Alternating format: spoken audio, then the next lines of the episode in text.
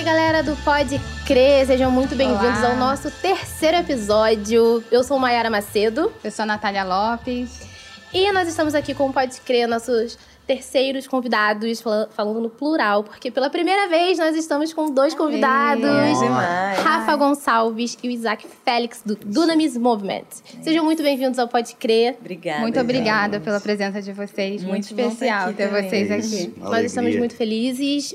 Antes da gente começar o nosso bate-papo, não esquece de se inscrever no nosso canal. Compartilhe o nosso canal com seus amigos, com o pessoal da igreja.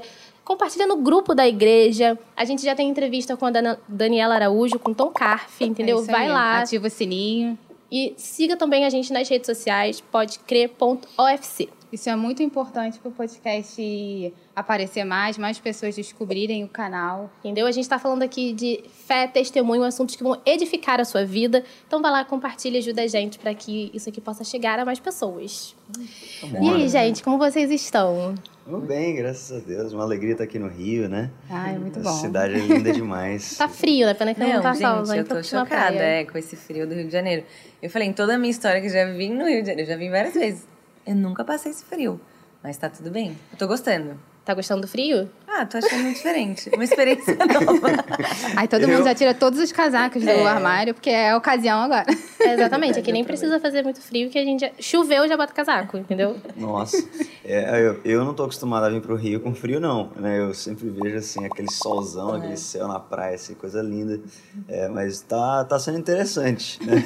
Uma Você experiência. sair na praia O, Isaac é de. Minas, né? Sou, sou de Minas, Minas Gerais. E aí você se mudou pra São Paulo Me tem mudei tempo? pra São Paulo há quatro anos e meio. Em 2018, janeiro de 2018. eu me Você se mudou por causa do Dunami? Sim. Conta pra gente um pouquinho como é que foi essa transição. Cara, é, eu tava em Contagem, que é uma cidade da região metropolitana de Belo Horizonte, morava lá com minha esposa.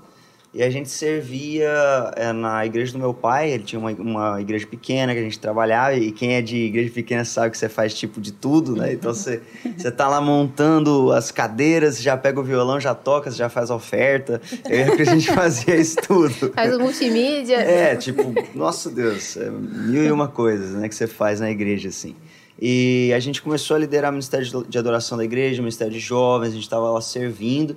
E a gente estava muito procurando referências, né? Pessoas para a gente poder se inspirar e, e poder pegar visão também, um pouco de visão para o que a gente estava fazendo. Eu acabei encontrando no YouTube um Fornalha, né? Que é um programa que a gente fazia no Dunamis, que era tipo um, um momento de adoração em conjunto, em comunidade. Eu peguei um Fornalha que foi gravado com Rodolfo Abrantes. E eu comecei a assistir aquilo. E eu gostava muito, gosto muito até hoje do Rod. Que massa. E, e aquele fornalha eu comecei a ver e tava assim, Rodolfo Abrantes e Theo Hayashi. Theo Hayashi era o cara que pregava, que é o líder do Dunamis, ele é o fundador. E sempre eu assistia o fornalha, a hora que chegava na pregação eu voltava. Falava, não, não quero ver pregação, eu quero ver o Rodolfo cantando. Toda vez eu via, até que teve um dia que eu falei, não, eu quero, vou ouvir a, a mensagem. E, e quando aquele, quando o Theo começou a falar, eh, aquilo res- ressoou dentro de mim, assim, alguma coisa. Foi assim, eu quero saber mais o que, que esse cara fala. Eu comecei a mergulhar um pouco no, no que o Dunamis já tinha liberado no YouTube, comecei a ouvir as mensagens do Theo, do Dunamis, e eu comecei a meio que me identificar com aquilo, com a visão e, e com a maneira que ele enxergava o evangelho, a maneira como ele enxergava a grande comissão. Tudo aquilo começou a trazer muita linguagem para mim. E eu comecei a aplicar aquilo na minha igreja, comecei a ver frutos, o o sobrenatural começou a acontecer muito assim na minha igreja. Completamente influenciado, Nossa, né? muito. Se tornou assim uma das minhas maiores influências. E eu lembro que teve um dia que o Theo ia pregar lá em Contagem, na igreja de um pastor amigo nosso, e eu não ia conseguir ir. E eu tava assim muito frustrado. Falei, não, eu não vou conseguir ver. E, e- mas eu falei com meu pai. Falei, pai, tem um pregador, tá chegando na cidade, você precisa ver que ele é demais, eu gosto muito dele. Meu pai foi e apaixonou, foi, comprou tudo. Meu, meu pai é aquele cara, sabe? Que ele vai e ele compra tudo, compra camisa, compra DVD. Chegou em casa, era DVD, boné né? do- É, chegou tipo. Esse cara é quase bom mesmo, tatuou- filho. Quase tatuou o Dunamis no braço, assim, Muito tipo. bom. "Ah!" Aí ele falou assim, cara, gostei muito desse cara, gostei muito. Eu falei, é, ele tá vindo aqui em BH fazer um negócio chamado Fornalha Tour. Só que eu não tinha dinheiro pra ir. Aí meu pai falou, não, eu vou ofertar na sua vida pra gente ir junto. A gente foi. E chegando lá, eu vi, enquanto o evento não começava, tava passando as propagandas das iniciativas do Dunamis, eu vi uma iniciativa lá chamava Worship School, Fornalha Worship School, que era a escola de adoração que a gente fazia. E na hora Deus falou comigo, você precisa ir. Eu não sei explicar, mas foi muito forte dentro de mim. assim, Eu tinha uma convicção que eu tinha que ir. Então eu, eu consegui, junto com meu pai, a gente organizar para eu ir. A ideia era ir, aprender e voltar. E né, tempo? conseguir Aplicar, implantar né? tudo. É uma semana Era uma escola de uma semana na curtinho. Dunamis Farm e tal. É, é, cara, até hoje uma das escolas mais poderosas que já vi na minha vida. Muito forte. E eu lembro que eu fui com essa mentalidade, vou aprender para aplicar na minha igreja, tal, vai levar o nosso ministério de louvor para outro patamar, vai ser incrível. E Deus começou a falar comigo quando eu cheguei lá, comecei a ter contato com todo o pessoal do Dunamis, falar assim, cara, você você encontrou um lugar que eu quero que você esteja, assim, sabe? Ele começou a falar comigo e eu assim, cara, só acredito vendo, né? Só acredito se realmente Deus fizer acontecer. E no último dia de escola, eu estava conversando com um dos líderes do Dunamis, o, queridaço Titus Lio, é, e ele falou comigo, a gente sente de Deus que você tem que estar com a gente aqui em São Paulo. Uau. E, e a gente orou, a gente sentiu confirmação de Deus, e em seis meses a gente conseguiu transicionar tudo que a gente estava fazendo na igreja. Gente, é rápido, seis meses Rápido, é, é. é pouco Foi tempo. muito rápido, foi muito rápido. Graças a Deus, a gente já tinha um pouco dessa visão de sempre estar levantando líderes, né? Então a gente tinha pessoas já que estavam capacitadas para fazer o que a gente fazia Dar na igreja. continuidade né? lá. Então a gente conseguiu transicionar bem. Eu, eu me formei na faculdade, Você se formou em quê? me formei em engenharia civil. Tudo a ver. Tudo a ver, tipo, é, nossa Deus. Mas, é, e aí em janeiro, tipo, primeira semana de janeiro eu já estava em São Paulo. é, com a minha esposa, fazendo parte Caraca. de uma banda que era do Dunamis Music, que chama Soso, né? Eu Gente, participei do Soso amo. por Eu não sabia que o Souza era do Dunamis também. É, É. Tô chocada. isso aí. E aí eu vim para São Paulo. Ele foi fazer, você foi fazer o programa de liderança, né? Que a Fui. gente tem lá. Eu vim, eu vim como vocalista do Soso e também como membro de uma escola que a gente tem de liderança, chama Dunamis Tracks. Vim eu e minha esposa para a gente ser treinado e aprender a cultura do Dunamis, toda, ah, tudo que a gente acredita muito mais rápido, né? Porque é um processo muito mais intensivo. Como eu já estava ocupando uma posição assim, o vocalista de uma das bandas do Dunamis, eu precisava ser muito intencional e aprender tudo isso muito rápido. Então a gente entrou nessa escola e foi... Aí nossa vida mudou muito, né? De quatro anos para cá. Eu imagino, né? Assim, eu não tinha noção, assim, eu sabia que o Dunamis ele tinha vários projetos, mas eu não Sim. tinha Eu também não noção sabia. que era assim. São muitos é uma parada braços, muito é. abrangente, É. né? O Dunamis é, é Porque muito macro. é, a gente tem os braços dentro das universidades, que é o Pockets, nas escolas, que é o One Love. Daí a gente tem as nossas escolas de adoração, escola de missões, lá na fazenda. Então, são muitas coisas. É que as pessoas, às vezes, elas ouvem uma coisa, ela... E acha ah, nem que é separado, não acha acho que tem é o separado. todo. Mas É. no fim é tudo junto. Uma vez É. por semana a gente junta os líderes de tudo lá e a Cara, gente que conversa maneiro. e a gente E alinha sua a chegada, visão. conta pra gente. A minha chegada Tem mais tempo? Eu tô Dunamis faz, eu acho que faz uns 12 anos. Eu ainda não parei pra contar. Ou 13, né? Porque já são, são 14 anos de Dunamis. A gente fez aniversário É. agora de 14 anos. Você tá quase desde o começo. Eu tô então. quase desde o começo. Quando Quase eu vim... debutante do debutante. Quando eu vim, eles ainda a gente só, só tinha um culto por. Só não, é muita coisa, né? Um culto por mês, mas era menor, bem menor, assim.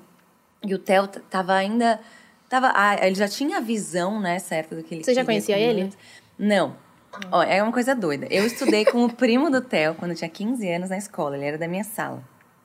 E acabou que. Primo de consideração, né? Eles chamam. São muito próximos. Então, o pai é, desse, desse nosso amigo em comum, ele acabou falecendo. Ele era muito próximo do, do Theo, muito próximo da família Hayashi. E eu fui no, no velório, que foi na igreja. Então, foi a primeira vez que eu fui na minha igreja, que é a minha igreja até A hoje. Zion Church. A Zion Church, isso. E eu lembro que me impactou muito, porque hum, eles estavam orando ali juntos e tava... Tinha muita presença de Deus naquele velório. Então, foi algo que impactou, mudou minha vida. Eu tinha 15 anos, assim. Eu falava, gente, o que que tá acontecendo? Impactada no velório. Velório. Animal. Doideira, coisa doida. É, vai vai Nem ser eu um sabia corte disso. desse aqui. É. Empaquetada no... Ai, meu Deus. Mas... Tem que tomar cuidado com o que a gente fala, né? Porque... Mas foi muita presença de Deus. Eu lembro que eu fui embora e nunca mais vi ninguém daquela, daquele, daquelas pessoas, nunca mais. E acabou que esse meu amigo, ele mudou de escola também, né? Com toda a situação toda do pai, ele foi para uma escola mais perto da casa dele, então. E nunca mais tive tanto contato. Só que tem uma prima do Theo, daí essa é prima de sangue mesmo, que fazia a mesma faculdade que eu. E quando eu, entrei na faculdade com 17 anos e fui fazer comunicação social, rádio e televisão, né? Meu sonho era impactar a esfera. Ainda creio que eu ainda, de alguma forma, vou tá nessa esfera, assim. Ah, é, ainda sei que é de algum jeito, assim. Eu, eu Você queria, sabe que Deus te chamou pra alguma é, coisa nesse nessa nessa esfera de comunicação, principalmente. Então, Que é um meio rádio, difícil. televisão, cinema. É um meio bem meio difícil. bem, bem complicado. Na escola, da faculdade já foi muito difícil para mim. Eu entrei muito nova, então eu saí de uma bolha cristã porque eu estudava numa escola cristã, uma escola com princípios cristãos. Então, tudo que eu vivia na escola e na igreja de final de semana.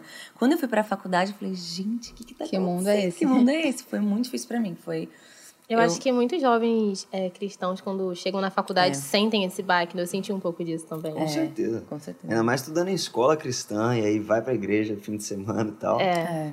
É. Uma bolha mesmo, assim. Mas foi bom pra mim. Uma coisa que eu falo, a gente tem esse braço, né, nas universidades, que é o Pocket. Você fala, se eu tivesse um Pocket naquela época, ou um grupo de oração na minha universidade, ia ter sido muito diferente pra mim. Porque eu não senti, não tinha ninguém na minha sala, assim, que acreditava. Às vezes eles vinham, assim, na minha mesa, vamos orar aí, ora aí pela gente, pela prova. Aí colocava a mão, assim, pra eu orar Que pela animal. prova. Na minha, a primeira vez que eu ouvi falar a palavra Dunamis foi na minha faculdade. Primeiro, nem tem tanto tempo assim que eu me formei, me formei em 2020. E na faculdade que eu estudava, né? na- eu transferi de faculdade. Aí a primeira que eu estudei, eu lembro que alguém sabia que eu era crente e falou pra mim assim: ah, bem, tem uns, uns jovens crentes que se reúnem aqui na faculdade à noite. Eu, como assim? Tem culto aqui na faculdade? E aí me entregaram um panfleto e era do, Duna, do Dunamis Pocket, que eu demorei pra descobrir que era do, do Dunamis... Dunamis... Dunamis... São Trabalhei. muitas palavras. É. E aí, eu nunca consegui, porque era à noite, minha faculdade era longe de casa, eu estudava de manhã, enfim.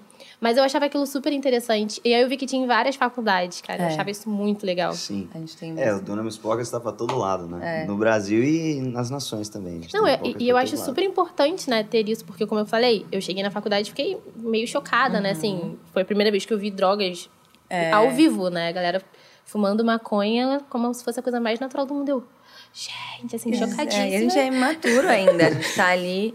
E como nesse meu processo de sair da, da- de ir pra faculdade, os meus pais também mudaram de igreja. Então eu saí de igreja, eu fiquei sem igreja e sem. Eu cresci nessa igreja e acabou que a visão mudou muito. Meus pais, muitas pessoas falaram: a gente tá saindo dessa igreja. Então eu e os meus amigos ficamos desigrejados e na faculdade. Ou seja, não tinha mais a escola, que era um lugar que eu aprendia muito da palavra, aprendia muito sobre o Senhor. E eu não tinha mais a minha Te igreja. jogaram lá na faculdade. Então eu fui pra no faculdade e as pessoas queriam, tipo, ó, isso aqui que é o certo, falavam pra mim. E ainda vim com uma bagagem ainda é, da igreja que me machucou. Então a gente ainda sai machucado da igreja, essas coisas. Então foi difícil pra mim ainda mais, eu acho, assim, o meu processo na faculdade, porque eu falava, ah, então isso aqui é normal, isso aqui é tudo bem. Eu não tinha um líder na minha vida na época pra falar. Então foi, é, eu comecei a procurar uma igreja quando estava na faculdade. E umas amigas minhas me chamaram para ir num culto de uma igreja e eu nem virei, acabei nem virando membro da igreja, só que aí eles precisavam de alguém para cantar. E como eu tinha uma banda na escola, eu já tinha cantado por muitos anos, é eu já contei essa história que eu cantava muito mal, e aí toda essa história, não sei se vocês já viram falar. É, Até hoje falam que é verdade. E falam que não faz tanto tempo assim que eu cantava mal. Então eu achava que era só quando eu era assim? pequena. Mas é, tudo bem, a gente fala, deixa esse povo falar mesmo. Mas essa é verdade, gente. Pra você aí que tá assistindo, você tem um sonho de cantar. Pode ser que você nunca cante bem, pode ser que sim. Será que um dia eu vou cantar bem? Eu, eu- eu sou uma tristeza. Olha, e quando eu comecei, né, eu conto a história que a minha professora ligava pra minha mãe e falava: ela não tira ela. Para de gastar a tua mãe foi? Não, a professora de Nossa, canto. gente. Professora falava.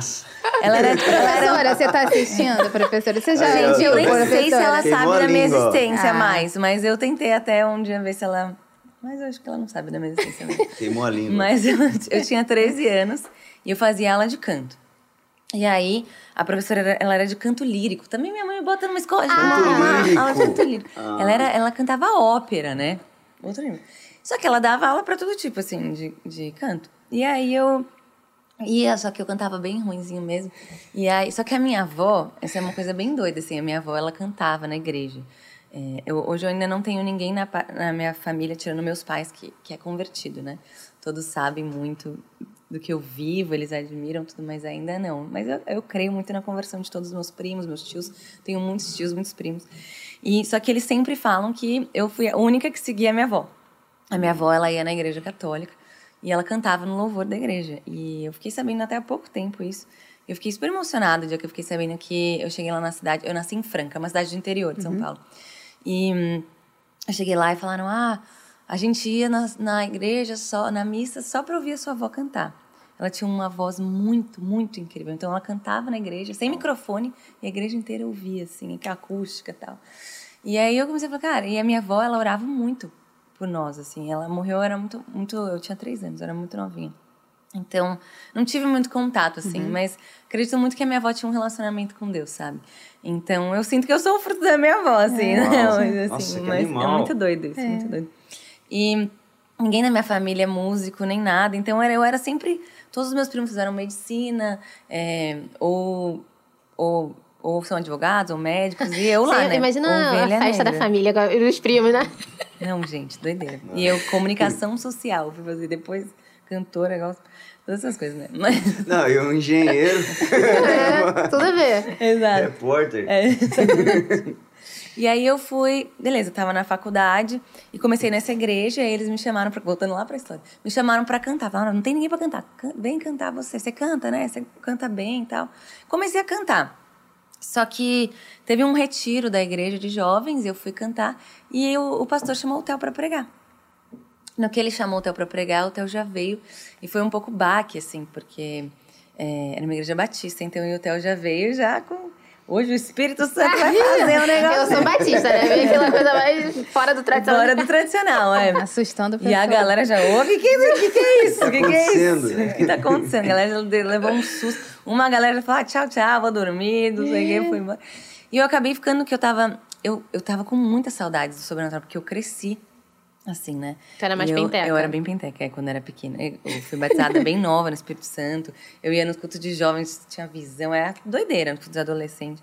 Então eu tava, meu, com saudades. Eu lembro que no culto mesmo, assim, quando eu liderava a adoração, eu queria orar em línguas e tal, e eu não podia, então eu ficava segurando. Era uma coisa que eu ficava me segurando, assim. E porque, obviamente, a gente vai respeitar a liderança, Aham. né? Então, e, cada- e Deus fala com cada um diferente, cada igreja, Deus se move de uma maneira, não significa que ele não está se movendo, né? Exatamente. Então, acho que é, é muito questão de honra, assim. Então, quando a gente honra a liderança do lugar, a gente dá espaço também para o Senhor fazer, sabe? Aquilo que ele quer fazer. Então, era incrível, assim, era- foi, era outra experiência para mim, eu tava ali. E aí quando o Theo veio, eu falei, gente, que saudades é isso? Aí ele começou a orar, daí veio uma presença Tá do falando Espírito comigo, Santo, né? tá falando comigo. Aí começou a orar de cura, entregar a palavra de conhecimento. Foi muito forte naquela noite. No fim, ele veio falar comigo, ele falou, olha, preciso falar com você. Eu queria que você conhecesse, eu preciso te apresentar uma pessoa. Se um dia você quiser ir lá no curso do Duna, você me avisa. E aí eu fui e ele me apresentou a Zoe, que era uma dele, que é líder de adoração também, onde lidera o Ministério de Adoração da Zion Church, né? E ela foi por muitos anos a que É. liderou a adoração no Dunamis. Ela era a única voz de adoração no Dunamis por muitos, muitos anos. Por muitos anos mesmo. Até ela falar, Tó, chega, passou o bastão, agora eu vou cuidar da igreja aqui, da galera da igreja. Que ela é incrivelmente maravilhosa, pastora, assim, de adoração. Ela faz isso muito bem. Ela pastoreia a gente, né? Ela lidera a gente ali no nossa igreja. Até porque a gente também não... não todos nós fazemos parte de uma igreja. Todo mundo dentro do Dunamis faz parte de uma igreja, Sim. né? Então... São todos da Zion, não? Tem gente de algumas igrejas. Não, não, não são todos da Zion, mas todos têm que ter uma igreja local. É porque o Dunamis, é, é, se você for ver na definição lá do Dunamis, o que que é o Dunamis? né? O Dunamis é um movimento para-eclesiástico. Ou seja, ele não é uma igreja, o Dunamis. É, Tem muita gente que fala, ah, vocês são lá da igreja Dunamis. não, a gente não é, entendeu? Mas o Dunamis, ele é um movimento que ele trabalha junto com a igreja. O Dunamis é um movimento que serve a igreja. Entende? Então, nós acreditamos que a igreja local é fundamental, que, que fundamental para o cristianismo, fundamental para o evangelho. Então, para você fazer parte do Dunamis, tem que ter uma igreja local e você tem que estar frutificando lá, entendeu? Então, se o cara é, é desigrejado e ele acha assim, não, vou encontrar abrigo em um movimento, você vai ter que achar outro movimento, porque o Dunamis não é esse lugar. É. E, e- e a, gente, a, a galera da liderança do Dunamis, como a gente está sempre junto também, e acaba que a gente serve uma, a mesma visão, e a igreja a gente também encontrou uma visão muito parecida que a gente acredita, porque é o mesmo líder, né? Então a maioria da galera da liderança faz parte Família da mesma igreja. Isso. É, uma coisa que eu acho muito interessante no Dunamis é a questão de missões, né? Uhum. É- é- você falou da grande comissão e que é bastante falado pelo próprio Theo até. O Theo é fundador do Dunamis, né? Não sei se Sim. já foi falado aqui. É, vocês falam muito sobre missões e tal. Vocês são bastante envolvidos também com essa questão de, De missões, é, de fazer o ID. Cara, é a nossa vida, né? É, se a gente for parar para pensar, a visão do Dunamis é a grande comissão. Uhum. Que a gente acredita que deveria ser a visão para todo mundo, né? Porque Com certeza. é uma visão passada diretamente por Cristo para os seus discípulos. E, e nós somos discípulos de Cristo, né? E são as últimas palavras que ele deixou antes dele subir, né? Então, tipo, as últimas palavras são kind of a big deal, né? É. Quando a gente fala de últimas palavras, a gente fala, nossa, o cara vai falar aquilo que ele precisa falar. A gente vê no filme, né? O momento que o cara tá morrendo e ele fala as últimas palavras. Jesus, ele podia ter falado o que ele quisesse. E ele falou, cara, vocês precisam ir. Vocês precisam ir pregar o evangelho, vocês precisam discipular as nações. É, a gente tem isso tanto em Marcos 16 quanto em Mateus 28, ah, os textos que compõem a grande comissão. E a gente acredita muito que todo mundo é um missionário, né? A nossa visão de missões é isso. Qualquer cristão tem que ser. Sim, né? exatamente. Charles Spurgeon, né, falava que o cristão ele é um missionário ou ele é um impostor, né? Então, todos nós estamos sempre em missão. É, seja você eh, no- na África ou na janela 1040 pregando o evangelho, que é o que muitas pessoas entendem como a única missão, né? Tipo, a missão no sentido É, tradicional você tem que da viajar palavra. pra um lugar longe. Sim, é. Você tem que ir para um lugar longe. Mas a gente precisa aqui, né? Mas perto. Exatamente. Tem, tem lugares aqui no Brasil é, Tipo, às vezes que seu vizinho precisam muito precisa ouvir. Exatamente, tipo, tem, todo mundo precisa de Jesus, entende? E todo, todo cristão é um missionário, então a gente acredita muito nisso. E, e é justamente por isso que a gente começou o Dunamis com a iniciativa do Dunamis Pockets, que é alcançar o jovem dentro da universidade. Por quê? Porque o jovem da universidade ele vai ser inserido em algum lugar da sociedade. Ele vai ser inserido, sei lá, no mercado de trabalho, ele vai ser inserido na educação, eh, nas mídias. E aonde ele for, se a gente alcança ele na universidade, a gente não apenas protege ele né, contra toda uma doutrinação que acontece dentro da universidade, mas a gente também consegue incutir valores do reino nele. Já consegue prepará-lo. Exatamente. E aí, quando ele entra no mercado, ou ele entra na sociedade, ele entra carregando o reino de Deus. Ele entra com uma mentalidade de que, não, eu não estou só indo trabalhar.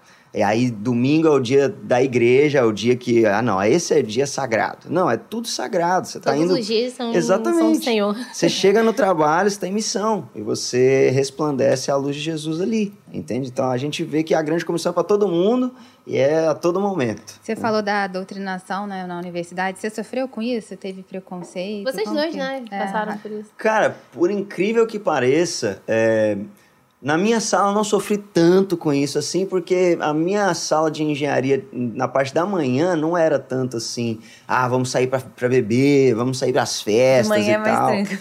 É, de manhã era mais a galera que, tipo, queria estudar mesmo, assim.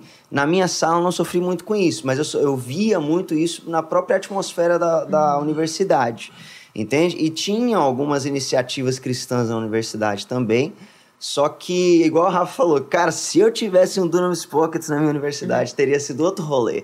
Porque muitas vezes eu ia em algumas iniciativas e era tipo assim, cara, a gente tá aqui. Igual o Theo fala um pouco sobre isso quando ele conta o testemunho dele também, que é tipo, ele, ele teve uma experiência similar na universidade, que é o grupo cristão na universidade fala assim, a gente tá aqui para se proteger, né? A gente tá aqui porque a faculdade é ruim, a faculdade é, esse lugar perigoso. Tem gente que fala que a faculdade é o cemitério do cristão, né? Tipo, não pode ser, né? E a gente acredita muito que o evangelho não pode ser vivido nesse medo, né? Ai, Com certeza. eu vou ficar com medo aqui da universidade. Não. Tem medo de falar que eu sou crente. É, né? tipo, Mas é não. um perigo mesmo, né? Tudo que, que acontece ali parece que você não, não faz parte da turma, É, que, é. que você. Eu não sei a Rafa, porque você fez comunicação social, né? A gente também. E eu acho que é diferente de engenharia, porque É. no nosso curso tem muita coisa que é subjetivo, né? Uns temas muito sociais. É. Não sei se isso chegou a acontecer com você, das pessoas, tipo, você nem abriu sua boca pra dar a sua opinião, e as pessoas, ah, aquela ali deve pensar que isso daqui é assim, assim, assim, porque, né? Crente. Não, e assim, quando eu lembro o primeiro dia que eu entrei na sala, eu falei, Jesus, o que que eu tô fazendo aqui nessa faculdade? O que que eu tô fazendo aqui? Eu sentei lá no fundo e tinha uma menina do meu lado toda tatuada, assim. E. Nada contra ela, tá, gente? Desculpa. Mas é porque na época eu ainda tava, tipo, ah, eu cheguei, ela tava, e assim, toda vibe, meu, uma maquiagem, assim. Ela olhou pra mim assim, ela falou, gostei de você? Eu falei, ah, eu também. Daí a gente, sentou- a gente virou melhores amigas. E ela era completamente o oposto. E eu compartilhei meu coração com ela, ela compartilhava o que ela acreditava, ela me respeitava 100%. Eu respeitava ela também nas ideias dela. Obviamente, eu sempre trazia alguma coisa, eu sempre queria falar, cara, ó, é isso que eu sinto de Jesus pra você, pra sua vida. Foi, foi muito especial, assim, porque a gente criou uma amizade muito forte. Acabei criando outras amizades também. Até hoje as pessoas me mandam mensagem: que demais isso que você tá vivendo, você tá fazendo. É, alguns deles uma coisa mais doida, eu tava na igreja um dia desses e veio um menino pra mim que tá servindo lá na Zaya, tá, serv- tá trabalhando no Dunamis agora, ele falou: A minha prima fazia faculdade com você. Ah, e ela sempre fala que ela te vê, te acompanha, que às vezes ela fala com Deus por causa de você, que às vezes E não ela é tá... cristã. Não é. E é muito doido isso, né? Porque às vezes a gente. Cara, eles veem tudo, eles experimentam, mas é no tempo de Deus. Eu e ao creio mesmo muito tempo nisso. a gente tem que ter maior cuidado pra dar o testemunho, né? É. Que qualquer coisa errada, ó. É. pô, Você tá você- influenciando. Ah, é. É. Você quer falar de Jesus pra mim, agora você tá É, fazendo você fez isso isso, você quer que moral você Não, tem pra gente, falar. na escola, na faculdade era assim. Se eu colasse qualquer coisa, era tipo, a crente lá tá fazendo errado, todo mundo pode fazer. Não podia fazer nada. Então. Você se sentia mas- deslocada quando tinha chopada? Cara, não eu tinha isso, nunca. né? Então, eu estudava de manhã. De manhã é eu mais saía fácil, e eu ia galera. trabalhar. Lá em eu São trabalhava Paulo, porque muito. aqui no Rio, né? Nossa, É. aqui no Rio, assim, na, na faculdade que eu estudava lá em Caxias, na rua da faculdade tem muitos, bar, muitos bares. É, tem e mesmo. aí eu lembro que a galera saía da Já faculdade. bebi às 10. É, saía 11 da. Ah, vamos ali pro, pro bar e não sei o quê. E eu ficava tipo, não, galera eu vou pra casa. Ah, porque você trabalha? Não, não, eu vou pra casa mesmo. Nossa. Era assim. Gente, é porque eu, eu trabalhei desde o meu primeiro ano também. Então eu, tipo assim, Exatamente, saía, eu ia tipo- direto pro trabalho. E eu, quando eu tava, falava, ai, gente, eu não vou, eu não vou beber essa hora, eu vou, prefiro dormir na aula do que beber. Eu era assim. Se eu tivesse muito coisa, eu falava, amanhã eu tenho que trabalhar, amanhã tem... E eu, eu acho que eles nem me chamavam muito, porque eles sabiam que eu não ia. Então, assim, Gente, ah, eu nem tinha o trabalho. Aí as pessoas falam pra gente. Eu fiz amizade com o menino ali. Você não- não fez a faculdade direito, você nunca foi mais chopada. Eu falei, graças a Deus, eu nunca fui numa chopada. Graças a então, Deus. eu acho que aí eu, é o meu ponto de vista. Se eu tivesse outras pessoas comigo que eram firmes também, a gente ia, a gente ia evangelizar todo mundo, entendeu? Exatamente. Então eu acho que eu vivi esse de me esconder. Assim, eles sabiam que eu era crente, respeitavam. Mas no fim, eu acho que eu poderia ter feito mais diferença, sabe? Eu ainda não estava completamente preparada. Nem- muito menos preparada para o mercado de trabalho. É, como uma pessoa cristã, firme, que quer trazer o reino de Deus no mercado de trabalho. Então, quando eu eu ainda não tinha essa visão. Eu ainda não tinha a visão de eu sou missionária a tempo integral. também. Eu não tinha essa visão na faculdade. Então, eu acho que eu, eu falava de Jesus da minha, na minha maneira, eu vivo isso, mas, tipo assim, se você não quiser viver, tudo bem. Mas não é tudo bem, É, entendeu? tipo, ah, eu tenho vou te que respeitar, entender tudo bem, cada um com seu que cada um. não é isso. Então, eu acho que eu- o que eu tava contando é até isso, assim, que eu sinto uma, às vezes, até uma indignação por mim mesmo na faculdade, porque eu ainda não tinha essa revelação, então eu não vivia debaixo disso. Então era, cada um se respeita no que vive, então você continua no seu pecado, tudo bem, eu te respeito. Mas não é isso que hoje uma eu forma de vivo. você aceitar Se eu vejo a pessoa que eu amo no pecado, eu não quero que ela viva no pecado. Eu sei o que é bom, eu, eu experimento isso. Eu quero que ela tenha vida abundância, quero que ela tenha perdão de É. Cristo. Então, eu até é, quando eu reencontrei umas amigas minhas da faculdade um tempo atrás, eu falei pra elas, eu falei, meu, eu quero que você, eu quero que você tenha transformação de vida. Tipo, eu não quero que você só me respeite. Então, eu encontrei na farmácia, foi bem doido assim. Nossa, isso é Mas muito é muito bom. Mas eu acho que e ela falava assim, eu vou, eu vou, eu vou com você na igreja. Eu preciso de Jesus mesmo, eu preciso. Então é diferente, né? Eu acho que são Isso mostra que todo lugar você pode levar a palavra, né? Não. Ela encontrou na farmácia. É, falou fazendo isso que missão a na farmácia. Falar, É, gente, é, toda, toda na farmácia, ocasião. na padaria, qualquer lugar. Mas sabe que uma coisa também que eu ficava olhando, assim, é, eu não, você parece ser bem tranquila, né? Ixi, Eu sou um de pouquinho. tranquila não tenho É, nada. eu sou um pouquinho mais explosiva. Ó. E aí, tipo assim, Só teve uma vez que a gente tava conversando sobre a questão de manter a santidade no namoro. Eu tava conversando com duas colegas que não eram crentes. E aí elas falando que eu tava completamente errada. Só que eu come... o sangue começou a esquentar e me deu uma vontade de falar, ai, Esse- esse sabe, tema ficar aí com- irritada. E ao mesmo tempo, eu preciso manter a mansidão. Você nunca aconteceu isso com você? Porque aí, às vezes, eu falei, ah, tá bom, tá bom. Aí eu desistia de falar, ah, tá, tá, tá, não vou continuar falando com você, senão eu vou me. vou, Não. vou sair da graça. Temas polêmicos é difícil mesmo. E aí é esse negócio. Eu acredito nisso. E a gente tem que trazer. Eu acho que você tem que saber falar do assunto, né? O difícil é quando a gente vai discutir com uma pessoa e a gente não tem base nenhuma. Ah, não, é só porque não pode. É, aí, aí fica parecendo que é uma regra, em- tipo, e não tem embasamento, É. não tem porquê, né? Tipo, a gente precisa de Bíblia. A gente precisa saber o que a gente tá gente, falando, com as coisas. 17 anos, entende? eu não tinha toda essa. Não, é, então. essa, esse- Exatamente. É, a gente precisa, igual a gente fala, faculdade é um lugar difícil, faculdade é um lugar hostil. É, hoje não é só faculdade, né? É, É. O colégio está se tornando muito Sim. assim As também. né? crianças já, já Eu mesmo, eu sofri mais dessa, dessa percepção, dessa diferença no colégio. A minha faculdade, como eu falei, não foi tão assim, mas no colégio, cara, o colégio era muito sinistro. Uhum. Porque tinha lá todo mundo falando, Isaac é o crente, é o, o- o filho do pastor. Me chamavam de me puritana zoavam. no ensino médio. Nossa, me, me zoavam porque é, a galera acha que todo pastor é ladrão, né? Aham. Então fala assim: ah, você tá com tênis novo, o dízimo É tá entrando, né? E eu, tipo, meu Deus, cara. E, e, tipo, tinha coisas que eu Não não queria nada.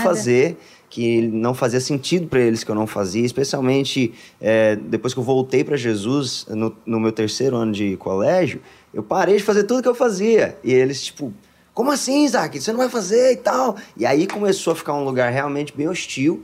Foi hostil por alguns anos que eles viam eu, eu me posicionando cada vez mais é, de maneira bíblica e eles não entendiam. Mas hoje, muitos deles me mandam mensagem e falam assim: Cara, muito legal ver o que você está fazendo. É, muitos que me zoavam lá, às vezes a gente ia jogar bola depois do colégio, eles ficavam me zoando, ah, não sei o quê. Aí chegava no final, eles vinham igual o Nicodemos, entendeu? Chegava para Jesus de noite, eles chegavam quando ninguém tava vendo e falavam assim: Cara, é o seguinte, meu pai tá doente, você pode orar? Você pode orar por mim? Eu, preciso, eu tenho uma entrevista de emprego, você pode orar por mim? Entende? Então, é, eu pude ver isso, né? E essa questão do do poder do evangelho e dessa tensão dentro do colégio, que hoje está cada vez descendo, né? Está cada vez Cada ficando vez mais, mais cedo isso. mais jovem isso, né? Ma- Mais, mais cedo, igual você falou. É, e a gente precisa muito saber o poder do- da mensagem que a gente carrega. É. Muitas vezes a gente fica com medo, da, ah, não, será que eu vou ser influenciado? E realmente é uma preocupação que você deve ter, mas você não foi chamado apenas para não ser influenciado, você foi chamado para influenciar. Né? Jesus fala que você é o sal da terra, Jesus fala que você é a luz do mundo, né? nós somos.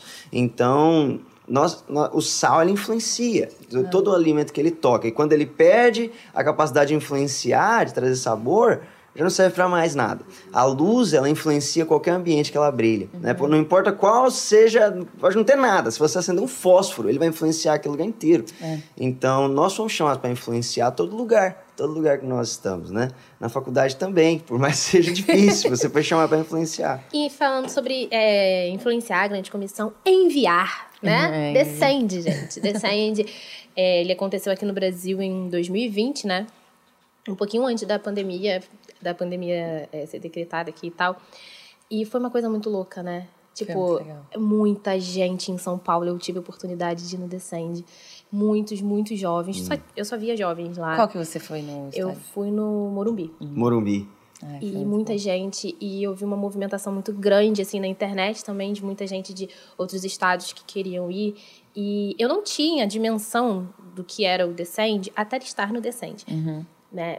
E, enfim, extremamente importante. E até hoje o Descend, ele, que aconteceu aqui, ele é falado, né? Como foi, assim... esse- vocês estiveram no, no Descend, né? Como é que foi para vocês eh, também estarem lá, participarem disso e estar A nessa Rafa teve em Brasília atmosfera? também, né? Sim, Você também é. é, esteve em Brasília? Eu fui só no Allianz e no Morumbi. Eu não, pude, eu não consegui estar em Brasília, mas a Rafa foi nos É, três, eu né? fui nos três. é. Eu só consegui porque eu, eu acordei em Brasília, fiz o primeiro set também Uhum. lá, a gente abriu, depois já foi pra São Paulo. Mas é muito doido, assim, né? O do Senna acho que foi um momento muito especial pra gente. é, como igreja, como corpo. que todo mundo assim, até, né? A gente. Difícil foi- processar, porque eu assim. lembro que cada estádio pra mim foi uma coisa completamente diferente do outro. Eu lembro quando eu cheguei na minha casa de noite, eu falei. Oh my God, o que, que eu tô fazendo? Meu Deus, o que aconteceu? Tipo, eu sentei no sofá da minha casa e fiquei pensando, será que foi de verdade? É um acontecimento. Não aconteceu. Porque se- eu vi tantas curas em um dia, eu vi tantos jovens dizendo sim pra Jesus na minha nação, no Brasil. Nossa, foi lindo. Isso pra mim que eu acho que é mais ainda incrível, porque foi, foi no meu país, foi num lugar que eu cresci, que eu nasci, onde eu recebi palavras, promessas. Eu vi muitas promessas se cumprindo na vida de muitas pessoas naquele momento. Então foi muito forte assim pra mim. É, a gente começou em Brasília, daí tava chovendo ainda lá, né? Tava a galera lá na chuva, chovendo muito, e a galera na Não chuva. era nada aquilo ali. Meu, eu falei, gente, que doideira. Daí a gente chegou em São Paulo, tava um calor sinistro. O que a gente tinha que sair da, Na verdade, quando eu tava no avião já, eu já tava começando a sentir uma dor de garganta. E você vai ficando um pouco mais nervosa também, porque é uma responsabilidade de liderar um estádio em adoração não é a coisa mais fácil do mundo. Assim, tem muitas pessoas conversando ao mesmo tempo, dispersas. Então você fazer a galera, mesmo que você tenha a música mais legal, é um desafio também. Existem várias coisas que você tá sentindo ali, o que, que Deus quer fazer no momento, o que que como eu vou fazer isso, e tal. Então, eu tava nervosa já, tinha saído de Brasília, já tava um pouquinho apreensiva, assim, nossa, São Paulo, tá, vamos pro Morumbi, depois a gente ia fechar o Allianz. Tava eu e o Brunão. E aí a gente chegou lá em São Paulo, quando eu desci do avião, eu falava assim, Nossa. não saía nada. E junto ao nervosismo com também o choque térmico, que tava frio em Brasília e tal. E aí o Todd White tava com a gente no avião. E na frente, ele tava sentado na minha frente, assim, ele ainda falou pra mim no avião, ele falou, tudo bem? Deu chorando, assim. Ele não tava nem... Ora por mim aqui. Aí ele falou, tá bom, porque eu tava com uma cara já. E aí ele chegou na van, ele olhou pra mim. E aí, tá tudo bem mesmo? Daí eu, não consigo falar. Eu tava assim, não tá saindo. E daí ele falou, quando você subir no palco, sua voz vai voltar. Aí eu falei, ah, mas só quando eu subir no palco?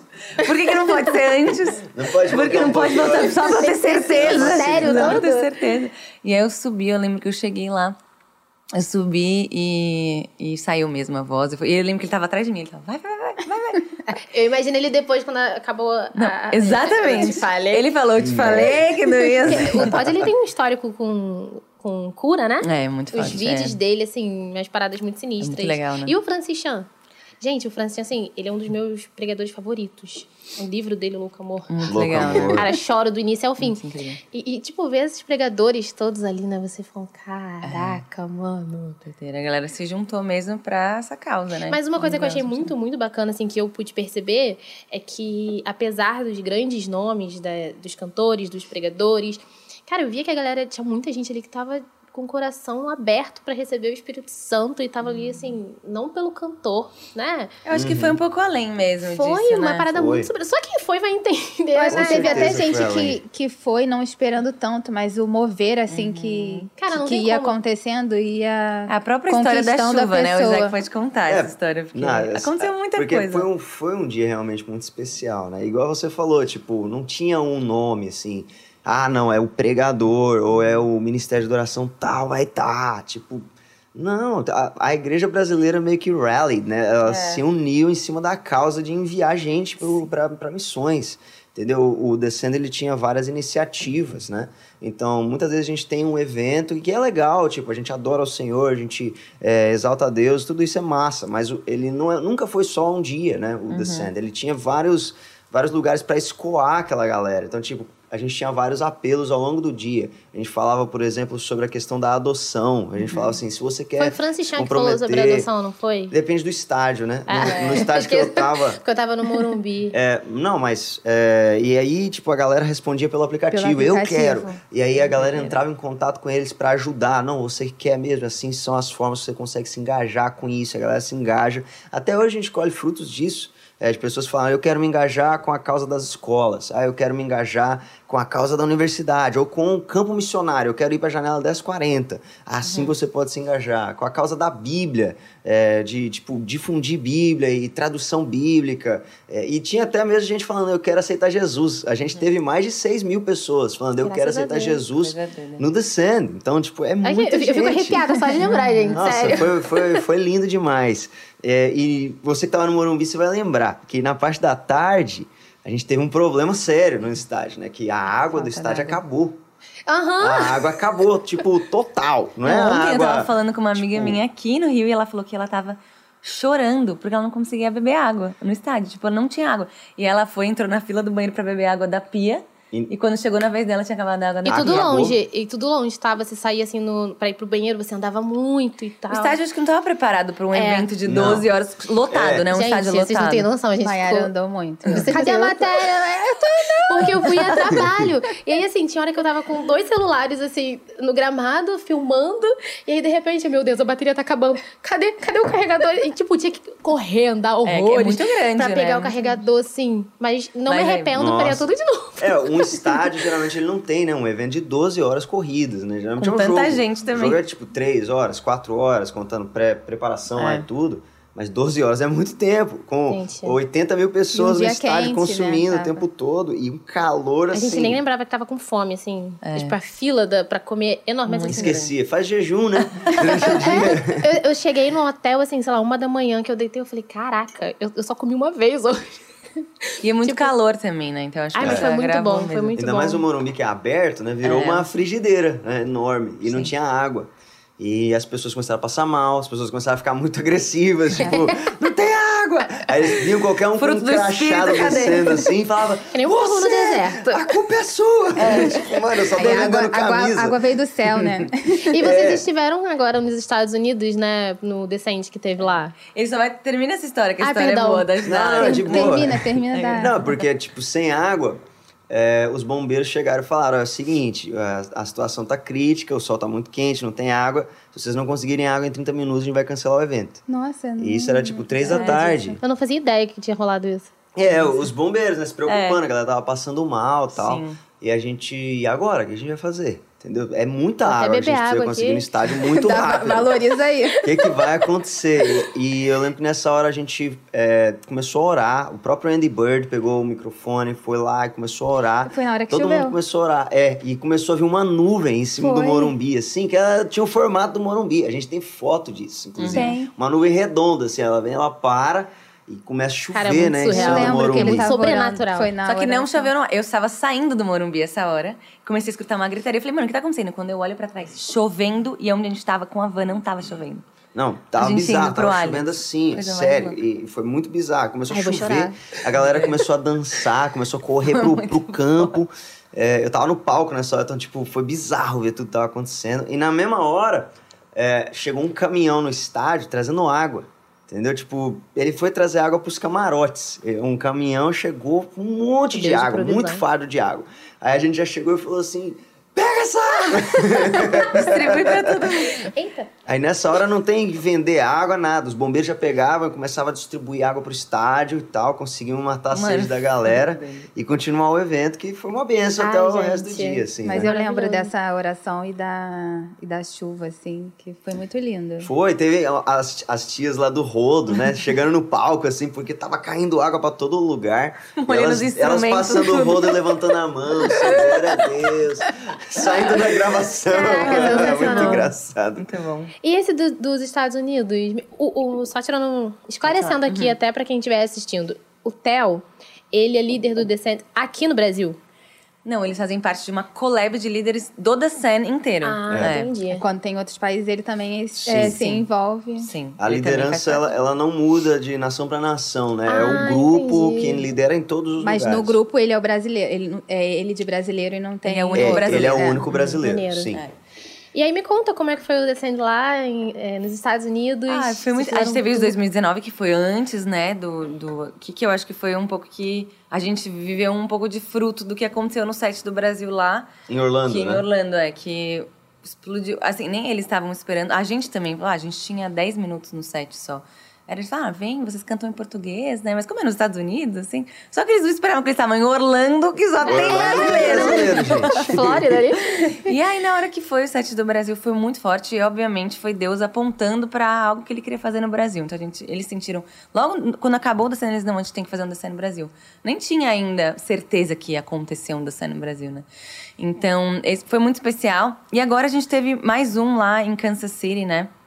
É, foi muito legal também. Tem uma tem, teve, ah, acho que a gente viveu também, acho que um cumprir de uma palavra também, né? Que Sim. rolou que É, tem todo um contexto profético sobre a cidade de Kansas, Uhum. né? É, tem a ver muito com o Bob Jones, que falou sobre algo que Deus faria em Kansas. Ao mesmo tempo, lá é um lugar que você tem um dos maiores ministérios de oração do mundo, que é o IHOP. É o IHOP, é. né? O IHOP tá lá sendo liderado pelo Mike Bickle. E todo mundo meio que se reuniu para estar tá junto do que Deus quer fazer na cidade de Kansas, né? A gente tava lá Uhum. e foi uma surpresa pra gente liderar a adoração em Kansas e ver que tinha uma pá de brasileiro, Brasileiro também. tipo, eu acho que o brasileiro tá não. dominando Qualquer o mundo. lugar Eu você vai encontrar um brasileiro. Exatamente. E a gente não encontrou só um, a gente encontrou, tipo, milhares de brasileiros É. em Kansas. Daqui a pouco todo mundo cantando em português, tipo, ah! E Kansas era um lugar muito X. Até quando eu entrei em Kansas, eu entrei nos Estados Unidos, eu falei, ah, o moço falou pra mim na, na, segura, na segurança, ele falou, ó, onde você vai aqui, que você vai fazer, né? Aí eu falei, ah, tô indo pra Kansas. Ele, fazer o quê em Kansas?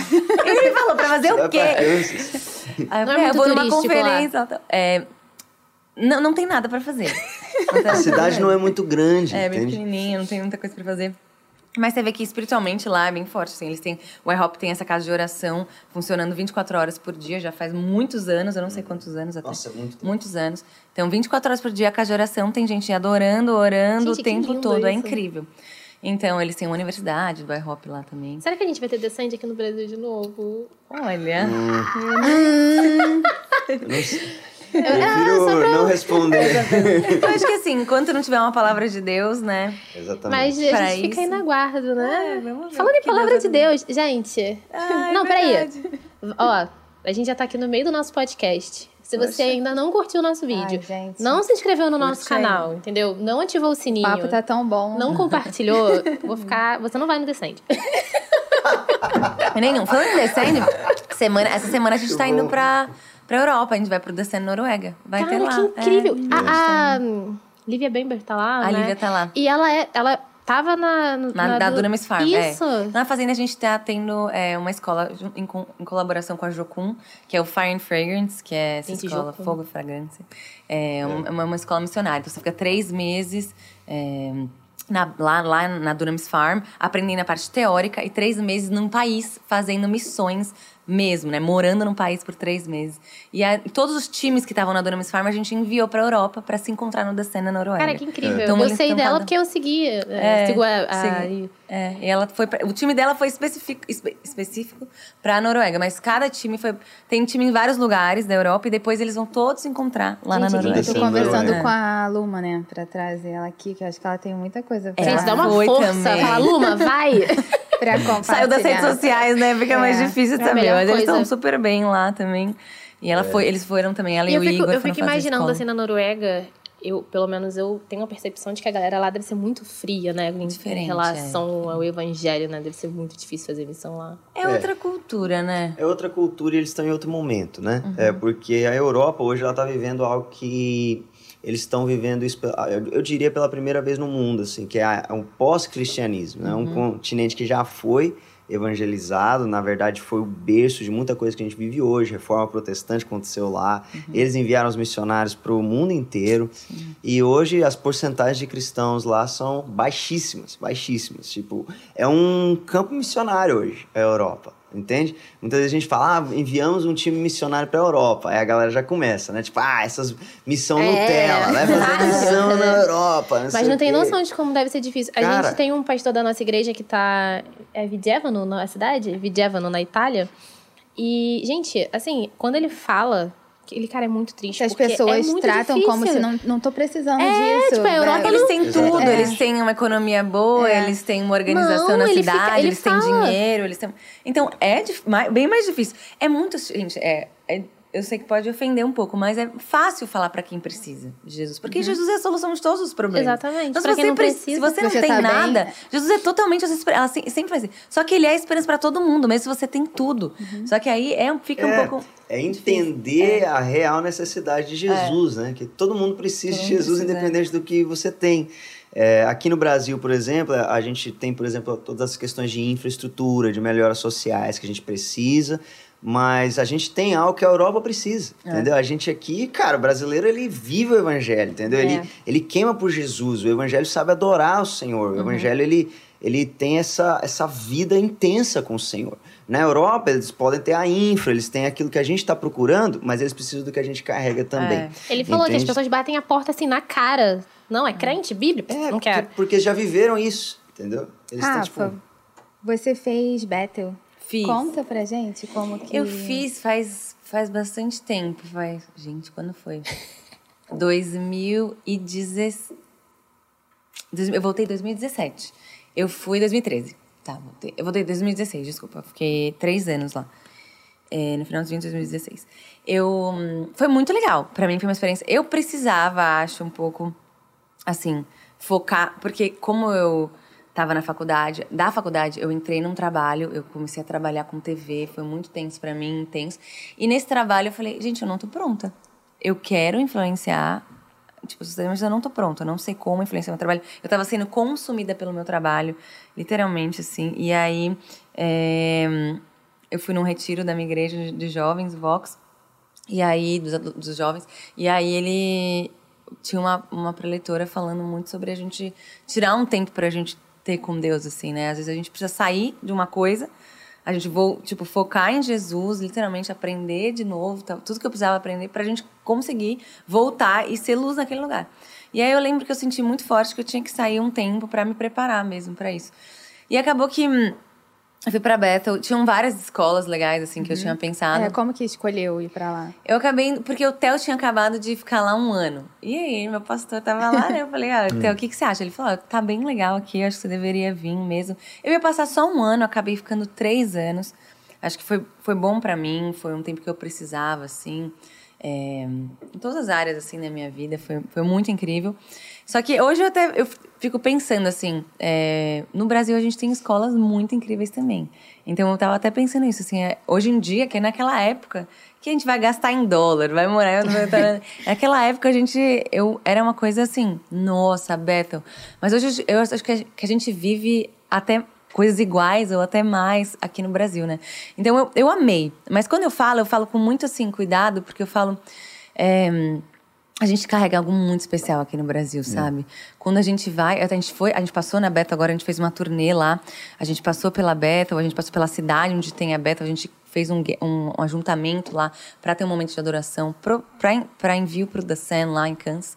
Então, e foi muito forte você ver assim, é, eles falando, meu, os brasileiros estão aqui, meu Deus do céu, os brasileiros. Então a gente carrega algo muito especial. Então foi onde eu, eu descobri, assim, o real que eu carregava, assim. Eu, onde eu chegava, meu, é do Brasil, vem aqui. Então, e foi quando eu voltei a liderar adoração, de fato, lá, assim. Então, acho que Deus me tirou um pouco, falou, meu... Eu, quando eu estava aqui, eu servia na igreja, às vezes eu cantava ali no backing vocal, assim, alguma coisinha. Mas não era... É, na, minha, na Zion, né? Quando eu entrei pra Zion. Porque eu já estava decidida, eu não, não é mais louvor que eu quero. Eu quero Cara, focar. Que loucura. É, eu quero focar. Tava 100%. Eu quero focar em comunicação. Eu quero focar nesse meu trabalho. Eu quero ser jornalista mesmo. Eu lembro que até eu entrevistei o Theo quando teve um, uma. Eu vi esse vídeo. Tem um vídeo. Eu, assim, eu tava querendo. Quero queria... trabalhar no Pleno News, era o teu foco. no Pleno News. Ai, gente, tem uma gente. eu tava bem assim. Então, quando eu fui pra Bethel, Deus alinhou muito as coisas que ele falou: oh, eu, eu te chamei mesmo. Mas eu te chamei para grupo, esse grupo de pessoas. Então ele até começou a me conectar com pessoas nesse meio, para eu estar junto com as pessoas, andando com essas pessoas. Então acho que foi um tempo onde ele alinhou. E lá no, eu comecei, eu lembro que eu eu não estava cantando, fazia tempo que eu não ministrava adoração. Aí falei, gente, não tem nem como competir com esses gringos aqui. É, lá é, é muito como... mais difícil, né? Porque muito todo mais. mundo de lá do que canta quer e canta cantar. muito bem. É. é. canta muito bem. E todo mundo tava, naquela época, a, época tava, a galera tá indo pra Battle porque queria fazer parte do Battle é. Music. Era tipo o momento do Battle Music, todo mundo queria fazer. E eles viam muito uma porta se abrindo através da escola, porque eles escolhiam muito os líderes de adoração pela escola. Então eu lembro que eu fui fazer o teste, a audição. Gente, assim, eu sentada lá e falava, meu Deus. E eu fui que meu Lembrando um da professora meu da infância, né? Lembra? Eu falei, nossa, eu vou levar o mesmo não, né, cara? E um amigo meu, no meu último ano, eu não fiz a audição nem no primeiro nem no segundo, no meu último Caramba. ano. Um amigo meu me levou e falou, você vai, me deixou lá na porta da audição, você vai entrar e você vai fazer. E aí eu fiz, falei, ah, eu só vou porque eu acho que eu preciso de um romper. Eu vai ser um romper para mim de vergonha, eu não vou ter mais vergonha, achando que era isso. Aí depois eles tinham uma regra lá que eles não aceitavam é, pessoas que não tenham inglês como primeira língua serem líderes de adoração. Porque eles falavam, ah, você pode falar alguma besteira, falar alguma coisa hum. errada em inglês, então eles não Então, e se eu, se eu passasse, eu ia ser ou backing, ou eu ia ajudar em alguma coisa do louvor. E aí, acabou que eu fiz a audição e eles vieram falar comigo, ó, oh, a gente quer te colocar como co-líder. É, para você liderar também essa banda e tal. Surreal. E a gente sentiu muito de Deus, beleza. E aí eu senti Deus me chamando de volta. E aí quando eu voltei, foi quando o Theo falou: olha, a gente tá com um projeto aí com uma banda. Você quer fazer? Vamos, vai, você voltou a cantar, vamos, vamos tentar. E foi quando a gente começou o Dunamis Sounds, que foi. Tinha dentro, tinha o so, né, dentro do Dunamis Music, tinha o Soso, tinha o Dunamis Sounds, aí tinha Vitor Valente, tinha alguma, tinha coisas diferentes assim. Agora no fim a gente virou uma coisa, a gente quer saber, a gente é Dunamis Music, todo mundo junto uma coisa só, bem mais fácil, bem melhor. E hum, e foi quando eu comecei um projeto, aí gravamos as primeiras coisas, foi, fui na primeira conferência de 2017 ministrar. E foi.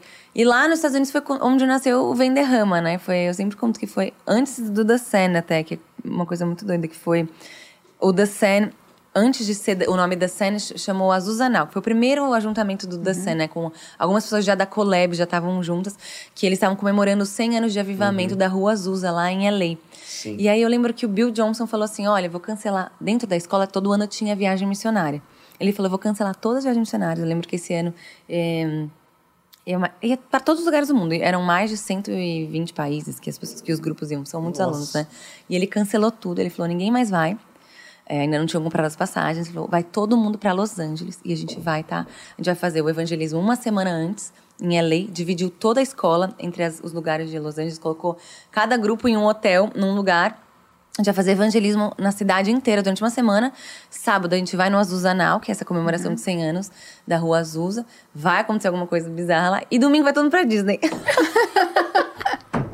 e aí foi, a gente Muito fez bom. evangelismo, que tem uma Disney, Disneylândia lá em LA, né?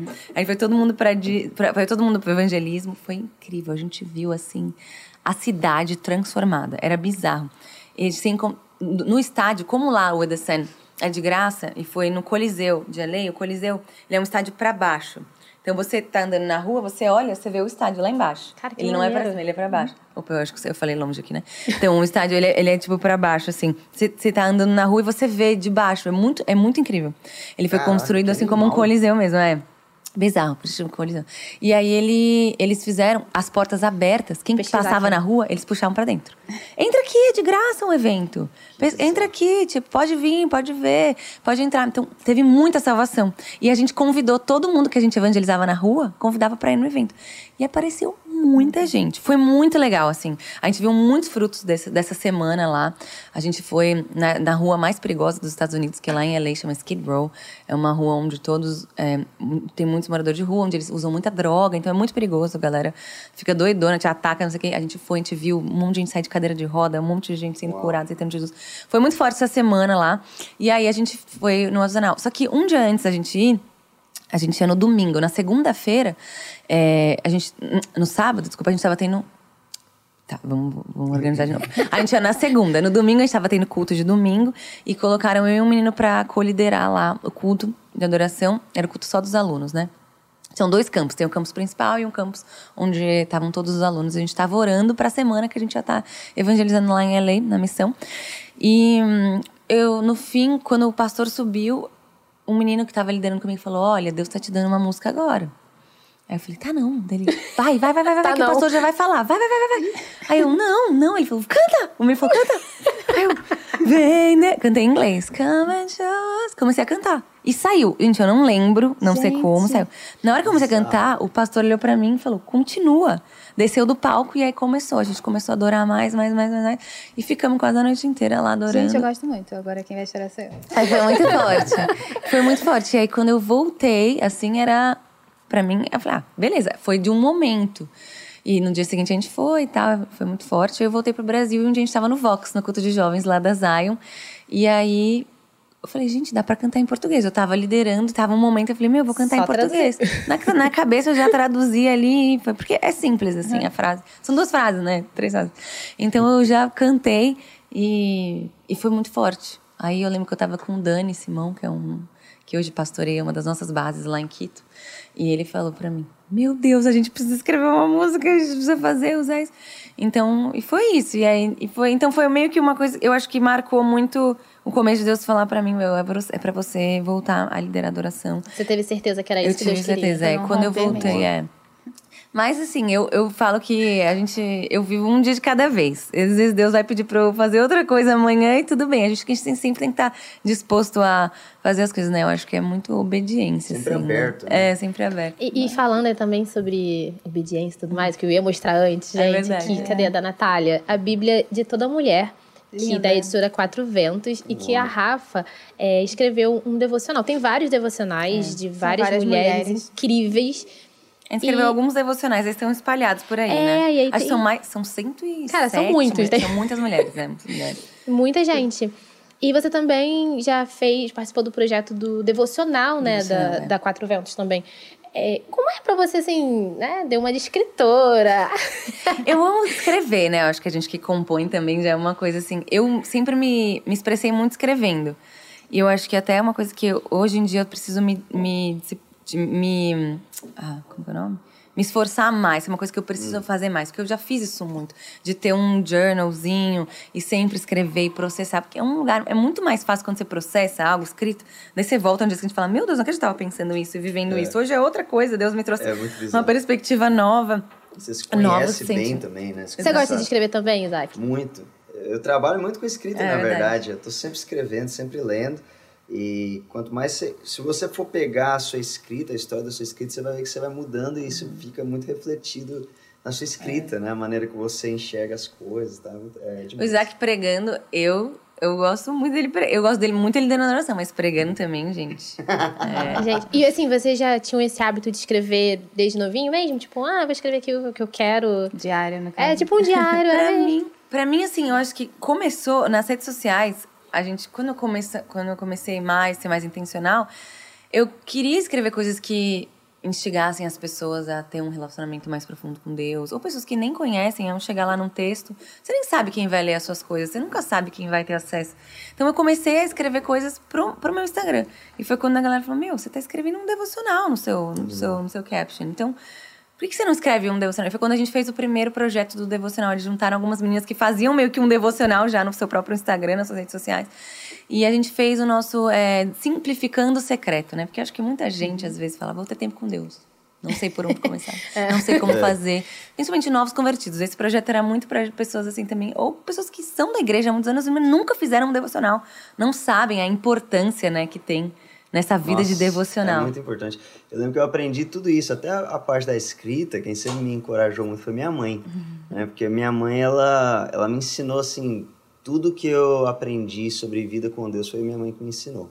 Eu lembro desde criança, quando eu, eu saí, assim, do quarto, acho que essa é uma das primeiras memórias da minha infância que eu tenho. A minha mãe estava no tapete da minha sala, assim, da, da nossa sala, chorando muito, assim, ajoelhada em cima da Bíblia. E eu lembro que eu fiquei super preocupado. Falei assim, mãe, o que que tá acontecendo, né? Quem falou, o que, que aconteceu que você tá chorando? E ela falou assim, não, isso aqui é a presença de Deus.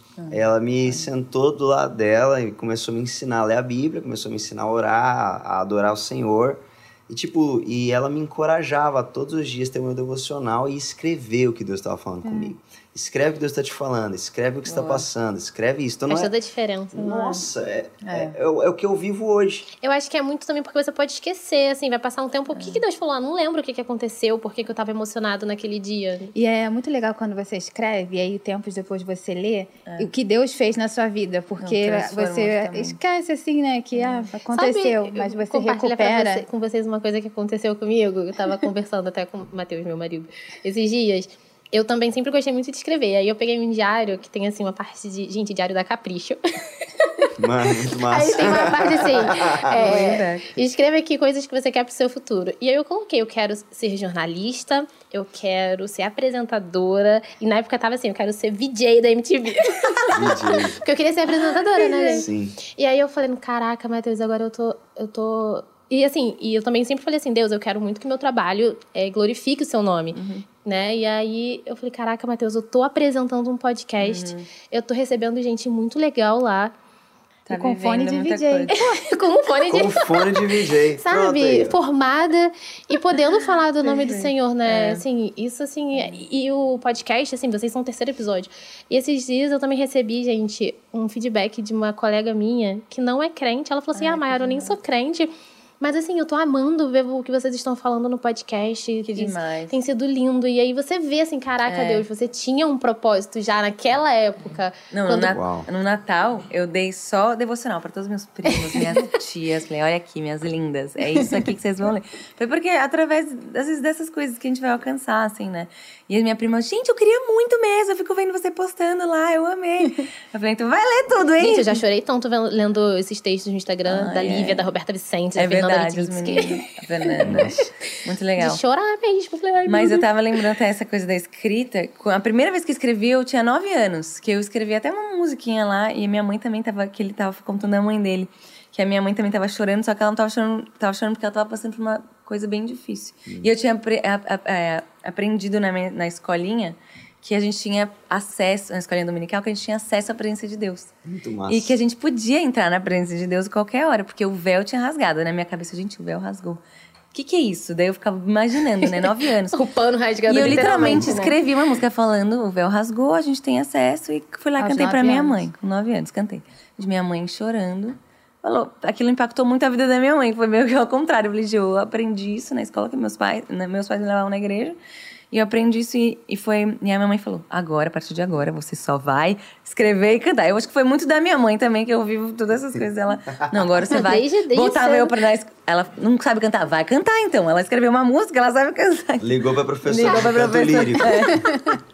Ai, gente, eu sou Mas- professora. É, sou professora demais. Mas acho que é, é, é muito também fruto disso, da gente estar, das pessoas que estão ao nosso redor, né? Que instigam a gente a fazer as coisas também. Até para as crianças, né? Quando a gente quer instigar alguma coisa, a leitura da palavra é algo muito importante. A gente, a gente tem dados, assim, de quão a palavra ela transforma a- totalmente né, a pessoa e o quanto a gente precisa engajar a nossa geração na leitura, né? muito. É, é uma das coisas que a gente mais precisa, né? Tipo, é, a gente fala muito sobre cosmovisão bíblica, né? Tipo, é a, a importância da gente conseguir com que as pessoas, elas não apenas falem, ah, eu sou crente, eu sou evangélico, É. mas que pense de maneira cristã, né? Que pense de Tem maneira a bíblica. bagagem bíblica, né? É, e tem por isso que esse projeto, por exemplo, da Bíblia de toda mulher é tão importante. E todo projeto bíblico é super câmera. importante. Aí, ó, tá aí. A minha mais Em bonita, close. da Gente, São várias capas. São quatro São quatro. capas, tá? São lindas, todas são lindas. É, a gente tem essa porque é a nossa, né? A gente não, É muito importante. tem as quatro. E, e a gente tem que sempre trazer a importância de que não basta você ter uma Bíblia, né? A Bíblia de toda mulher ela é muito linda, você vê a capa aqui é massa pra caramba, mas se você não abre, ela não faz diferença Não vida.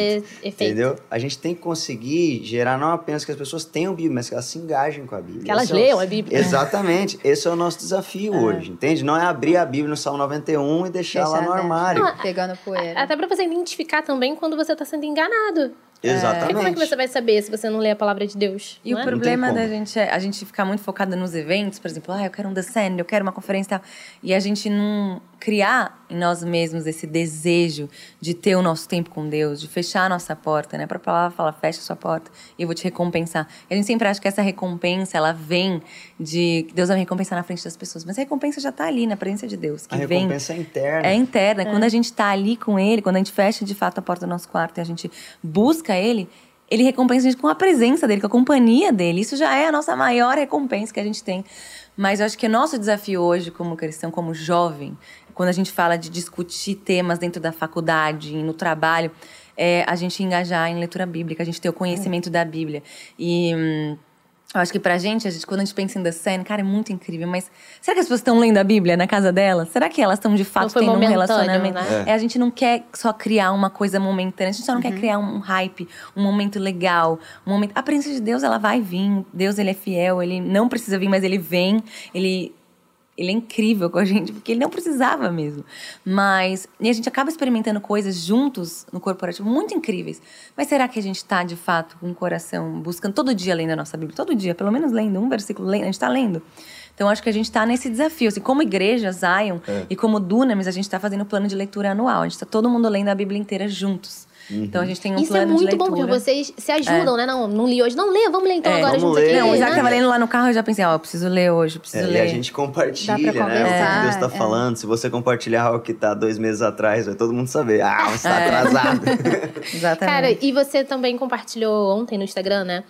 Do projeto de tradução das Bíblias, Ah, né? é. Porque, gente, assim, a gente fala de Bíblia com muita facilidade aqui no Brasil, porque a gente tem acesso com muita facilidade aqui no Brasil. Exatamente. Só que a gente sabe que tem lugares no mundo, né? Os países que são perseguidos, as pessoas não podem ter Bíblia. É. A gente tá, a gente tá aí. O Theo foi pra, pra Jerusalém e ele voltou com a cabeça assim, né? E a gente tava conversando sobre isso. Ele tava ensinando pra gente sobre. é, são 7 mil línguas faladas no mundo hoje e menos de 10% tem a tradução da Bíblia inteira. Algumas línguas só têm a tradução é, do Novo Testamento. Isso é- isso é Mas ele estava mostrando para mim, eu até tenho umas fotos aqui. é, The Gap Testament é uma Bíblia que ele trouxe, É. que tem o gap é o que é o degrau que não é o que não tem. Então ele mostra o, o Novo Testamento e todos os versículos que são é, transparentes nessa Bíblia, que não tem. Tem uns que são bem clarinhos e tem uns que não, não tem, que é em branco. São o que faz menção ao Antigo Testamento. Então, se a pessoa só tem a tradução do Novo Testamento, ela não vai entender, ter compreensão Tá completa da Bíblia, porque ele está completamente ligado. De quatro versículos, um versículo é ligado ao Antigo Testamento. Do Novo Testamento, quatro, um é ligado ao Antigo. Não tem como. Não tem como, Não é. tem como você entender o Novo Testamento sem entender o Velho Sem as Testamento. profecias do, É, do, do não tem como. Testamento. E a galera fala muito hoje, né? Não, porque o Velho Testamento ele é, ele é história. É. O Novo Testamento é o que importa. E eu- a gente fica olhando para o Novo Testamento, igual ela falou, tipo, 25% do, do Novo Testamento é velho. Entendeu? Sempre que eles falam assim, está escrito, eles estão falando do quê? Tá escrito Eles estão falando do É. Velho Testamento, eles estão falando da É, Torá. Então, é, é muito importante que a gente entenda é, esse pensamento. Ah, não, mas pelo menos eles têm o Novo Testamento traduzido na língua deles. Não, massa, mas eles realmente não vão entender o que é o Novo Testamento na Vera se a gente não traduzir o Velho Testamento. E tem gente que não tem nada, né? E às vezes é aquilo que a Bíblia fala: a, alma farta, ela pisa o favo de mel, mas para o sedento até o amargo é doce, né? A gente tem Bíblia da mulher, a gente tem Bíblia no aplicativo, a gente tem Bíblia, sei lá, em quantas Todo tipo versões Bíblia você Brasil. É, aqui no Brasil você pode ter, todo crente tem um monte de Bíblia em casa. Mas se a gente não lê, é muitas vezes porque a gente tem tanto fácil acesso que a gente acaba A banalizando. gente não valoriza, Não, a né? gente Ah, vê é, que a, é a Bíblia, whatever. Na China, os caras estão se matando É. para conseguir uma página da Bíblia. Eles pegam uma página, eles leem até decorar e eles trocam, eles vão revezando. Porque aí é, é o que eles conseguem fazer, eles são perseguidos, não pode ter a Bíblia. E É, o Irã, que é a que a igreja gente, né? mais, que é a igreja que mais cresce no mundo, É. é uma igreja perseguida. Então, eu acho que às vezes até o comodismo, ele nos faz ficar frios, sabe? Porque a gente tá acomodado, porque a gente tem. Eu sei que a minha Bíblia vai estar aqui todos os dias. No momento a gente sabe, a gente não sabe até, a gente não sabe até quando. E se isso mudar, entendeu? E a gente tá aqui, tá tipo, ah, eu tenho, eu sou acomodado. Amanhã eu leio. Aí passa mais um dia, amanhã depois eu leio, depois eu leio. E quanto mais você vai postergando isso, mais você fica. ah, né? É. Não, não vai querer pegar. E, quando, e quanto mais você lê, mais você vai querer. Mais você vai querer buscar. É, quanto mais exato. você consome, Nossa, mais verdade. você É isso necessidade. No próprio Brasil, a gente tem 185 línguas faladas. Eu, eu tava até estudando isso e o Theo tava Isso é muito falando. bizarro. e a gente só tem cinco traduzidas da Bíblia inteira. Português e mais quatro. A maioria é de tribo indígena. Mas será que tem alguém que está disposto a ir lá para Jerusalém, aprender o, o, Hebraico. o hebraico bíblico, clássico, para traduzir para 500 pessoas, que seja nessa tribo? Será que tem alguém que está disposto a dar a vida para que 500 pessoas tenham a palavra de Deus? Então, acho que aí a gente encontra é, desafios né, na tradução da Bíblia, desafios para que todos tenham a Bíblia de fato, todas as línguas, todas as tribos, todas as nações. E é algo que a gente tem que se levantar como corpo para que isso aconteça, tanto em oração, como se a gente puder ajudar financiando alguém para estudar. Então, é, a gente está aí nesse projeto, levantando pessoas para fazer isso, se Deus quiser. Espero vai te entrevistar mais, de novo, entrevistar os dois daqui a um tempo e que a gente já fale desse projeto. Vamos. Com Amém. frutos. Amém. Vamos sim. Eu queria perguntar pro Isaac, ele falou da esposa, né? Que você Sim. foi para São Paulo já casado. Como foi que vocês se conheceram? Como você é novo e você já foi Sim, é, casado? eu tenho 26 anos, mas eu me casei aos 19. E eu, eu me casei no meio da faculdade, inclusive, no segundo ano de faculdade. Mas a gente se conheceu, a Kristen, é, minha esposa, ela é americana, ela morava lá nos Estados Unidos. E a gente se conheceu porque eu estava lá na igreja do meu pai, essa igreja pequenininha que a gente tava, eu estava servindo lá com 15 anos, liderando a adoração. E eu estava no culto de quarta-feira. O culto de quarta-feira de uma igreja pequena é um. Parece que você entrou num buraco negro, assim, alguma coisa. É uma situação muito estranha, assim. Porque vem, tipo, quatro pessoas, entendeu? Então, aí você tem a, a senhorinha que fica andando na igreja. Você tem a outra que fica lá assim, você tem a que fica orando, girando, entendeu? Tipo, você tem de tudo. E eu tava lá liderando a oração, tava assim, cara, sei lá o que eu tô fazendo aqui, velho. Não tem ninguém prestando atenção no que eu tô né? fazendo. Tá só meu pai aqui na frente. e eu tava tocando, eu já tava tipo, ah, vou me divertir aqui. Comecei a tocar reggae. Comecei, tava tipo, ah, whatever. E aí, tava tocando reggae na adoração. É isso mesmo, porque Se é vocês pra- ouviram. Se é pra mim mesmo, né? Era pra Jesus, gente. Aí a Kristen entrou pela porta da igreja.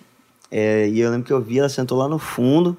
Eu não sei explicar, cara, de verdade. Parece coisa, tipo, muito romantizado, mas eu olhei pra ela, assim, achei muito. Chamou mesmo muito minha atenção ela lá. E aí eu já parei de tocar reggae, comecei a fazer assim, ah, vamos lá, né? Vamos- Ah, não, é. Agora a gente vai liderar a adoração de verdade, né? Vou fazer espontâneo, vamos, vamos ver aqui o que vai acontecer. Trazer o som aqui. E eu lembro que ela passou uma, um, um mês, mais ou menos, no, no Brasil. Foi para o acampamento de jovens minha igreja, a gente foi se conversando, mas eu mantendo a minha distância dela, que ela tinha namorado, né? E ela mantendo a distância de mim. Mais pra frente, nós- eu fui descobrir que ela, na verdade... Eu, eu me apaixonei por ela, não nego isso pra ninguém. Mas mais pra frente fui descobrir que ela também se apaixonou por mim, viu? Ó, tô falando aqui, isso é verdade. Ela ligou pra mãe dela, ligou pra mãe dela desesperada. Falou assim, mãe, eu tenho namorado, mas esse menino do Brasil aqui... Mexeu comigo. É, mexeu, com, mexeu comigo, exatamente. Mas ela voltou para os Estados Unidos e a gente passou três anos sem se falar até que eu terminei um relacionamento que eu tava. Foi muito zoado, assim, o término. Todo mundo sofreu muito. Aí eu, eu fiz uma oração. Falei com Deus assim, Deus, a próxima menina que eu namorar, eu quero que seja minha esposa. Eu não quero mais passar por isso, eu quero que seja minha esposa e é isso.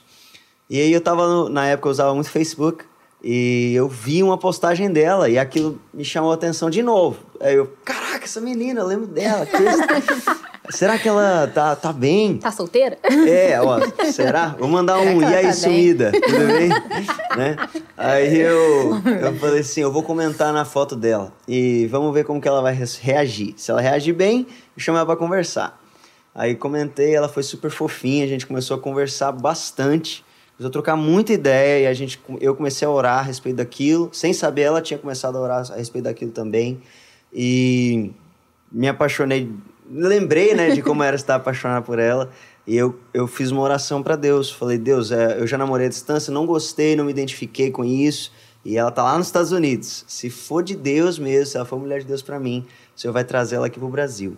I don't, I don't know how you're gonna do that. Não sei como que você vai fazer isso, mas o Senhor vai fazer.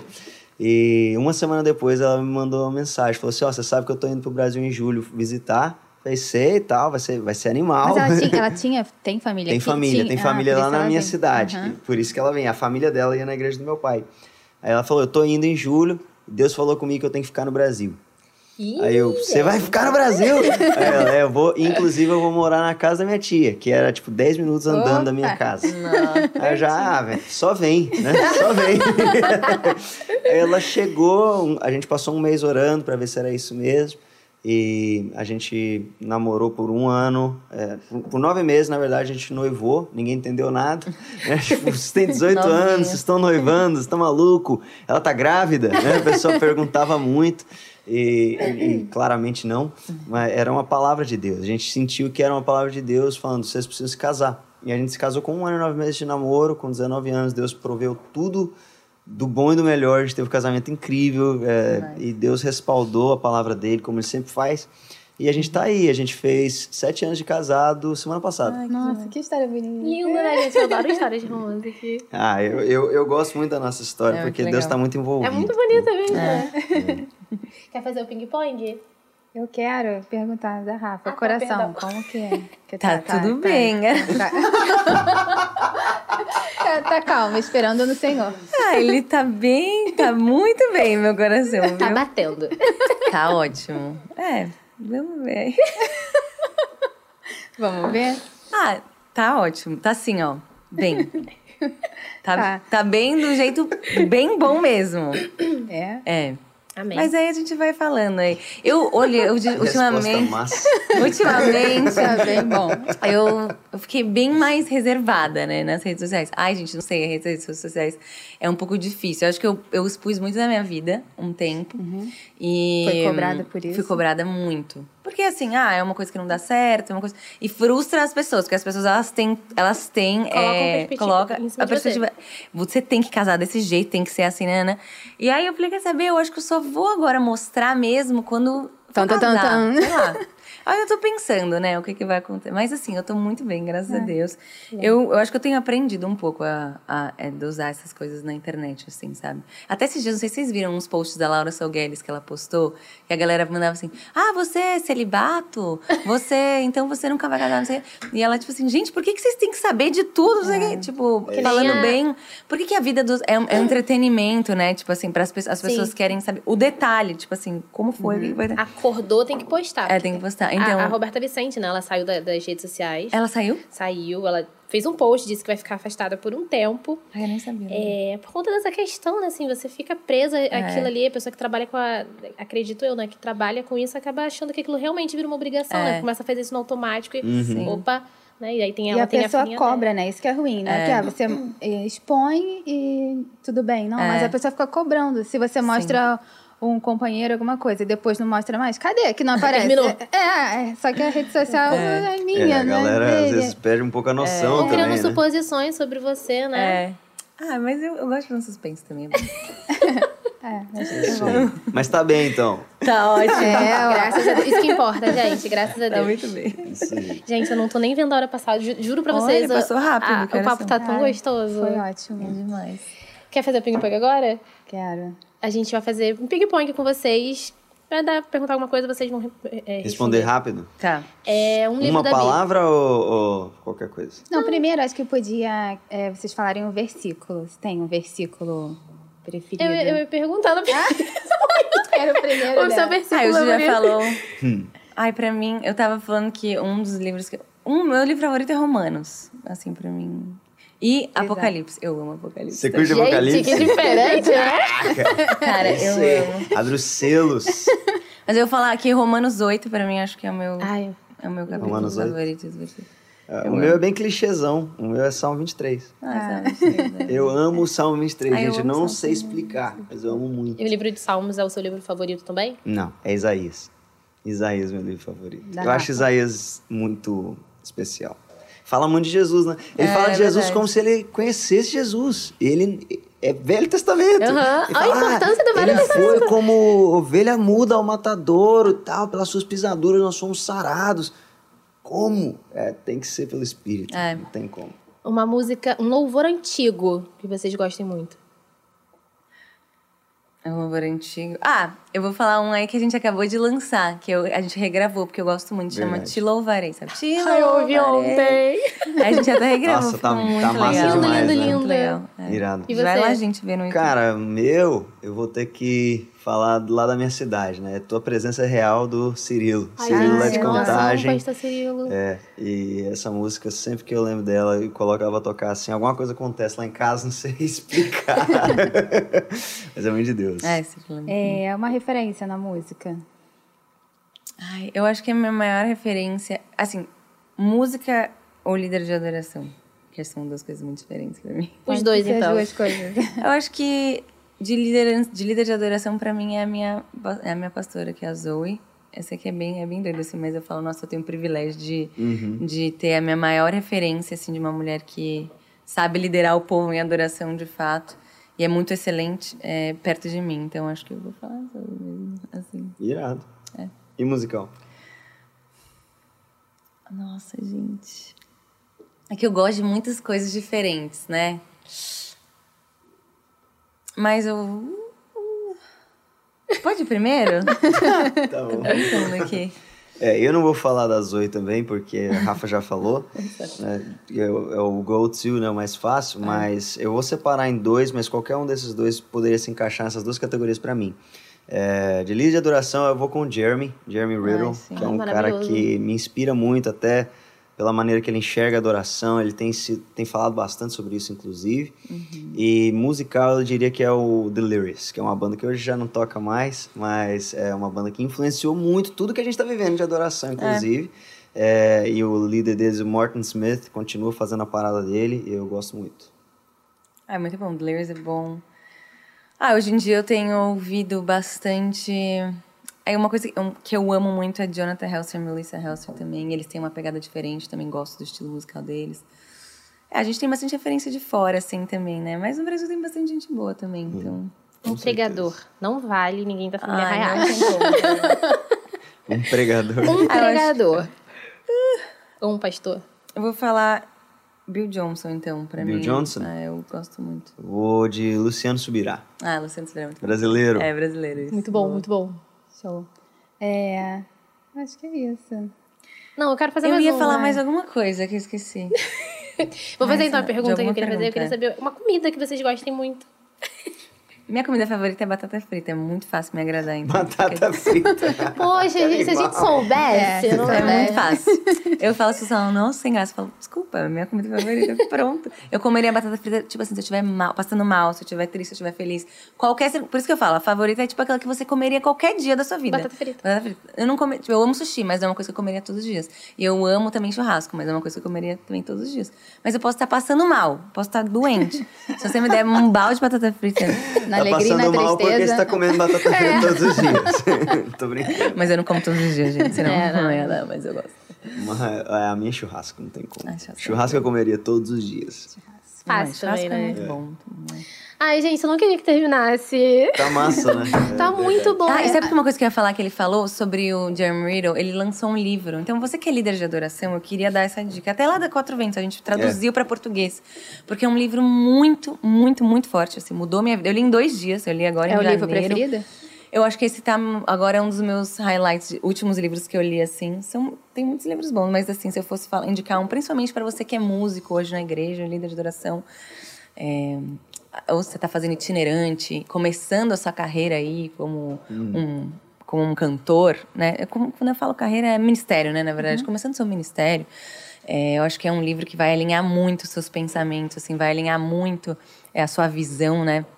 como um líder de adoração. Então, só ficando a dica aí que ele falou de- é, do Jeremy, me lembrou muito esse livro que eu li há pouco tempo. É muito bom. Chama Voltando à Essência. É, esse livro é muito bom mesmo e vai te ajudar a ter uma, um entendimento muito mais bíblico e muito mais assim do que é o coração de Deus para adoração, né? Muitas vezes acaba se tornando muito um business, acaba se tornando muito um- um- uma parada de entretenimento e nunca esse nunca foi o coração de Deus. Né? O coração de Deus é que realmente fosse uma parada que por mais que tenha uma plataforma, o problema não está na plataforma, o problema está no nosso coração.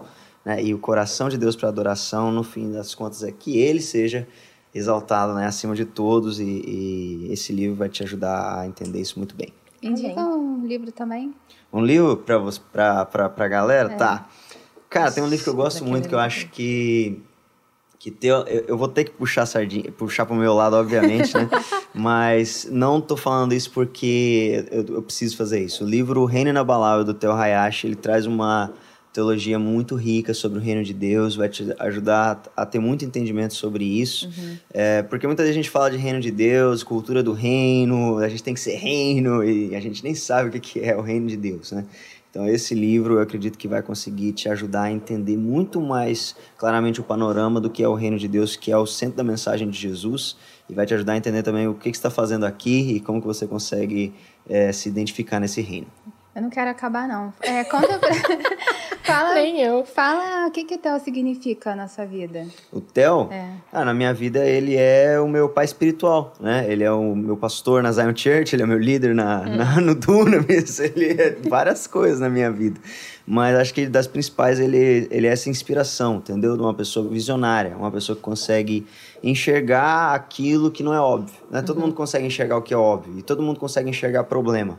Né? Nem- não, você não precisa ser um gênio para conseguir enxergar um problema, mas todo mundo, nem todo mundo consegue trazer solução, nem todo mundo consegue trazer uma proposta para transformar aquilo que a gente vê, né?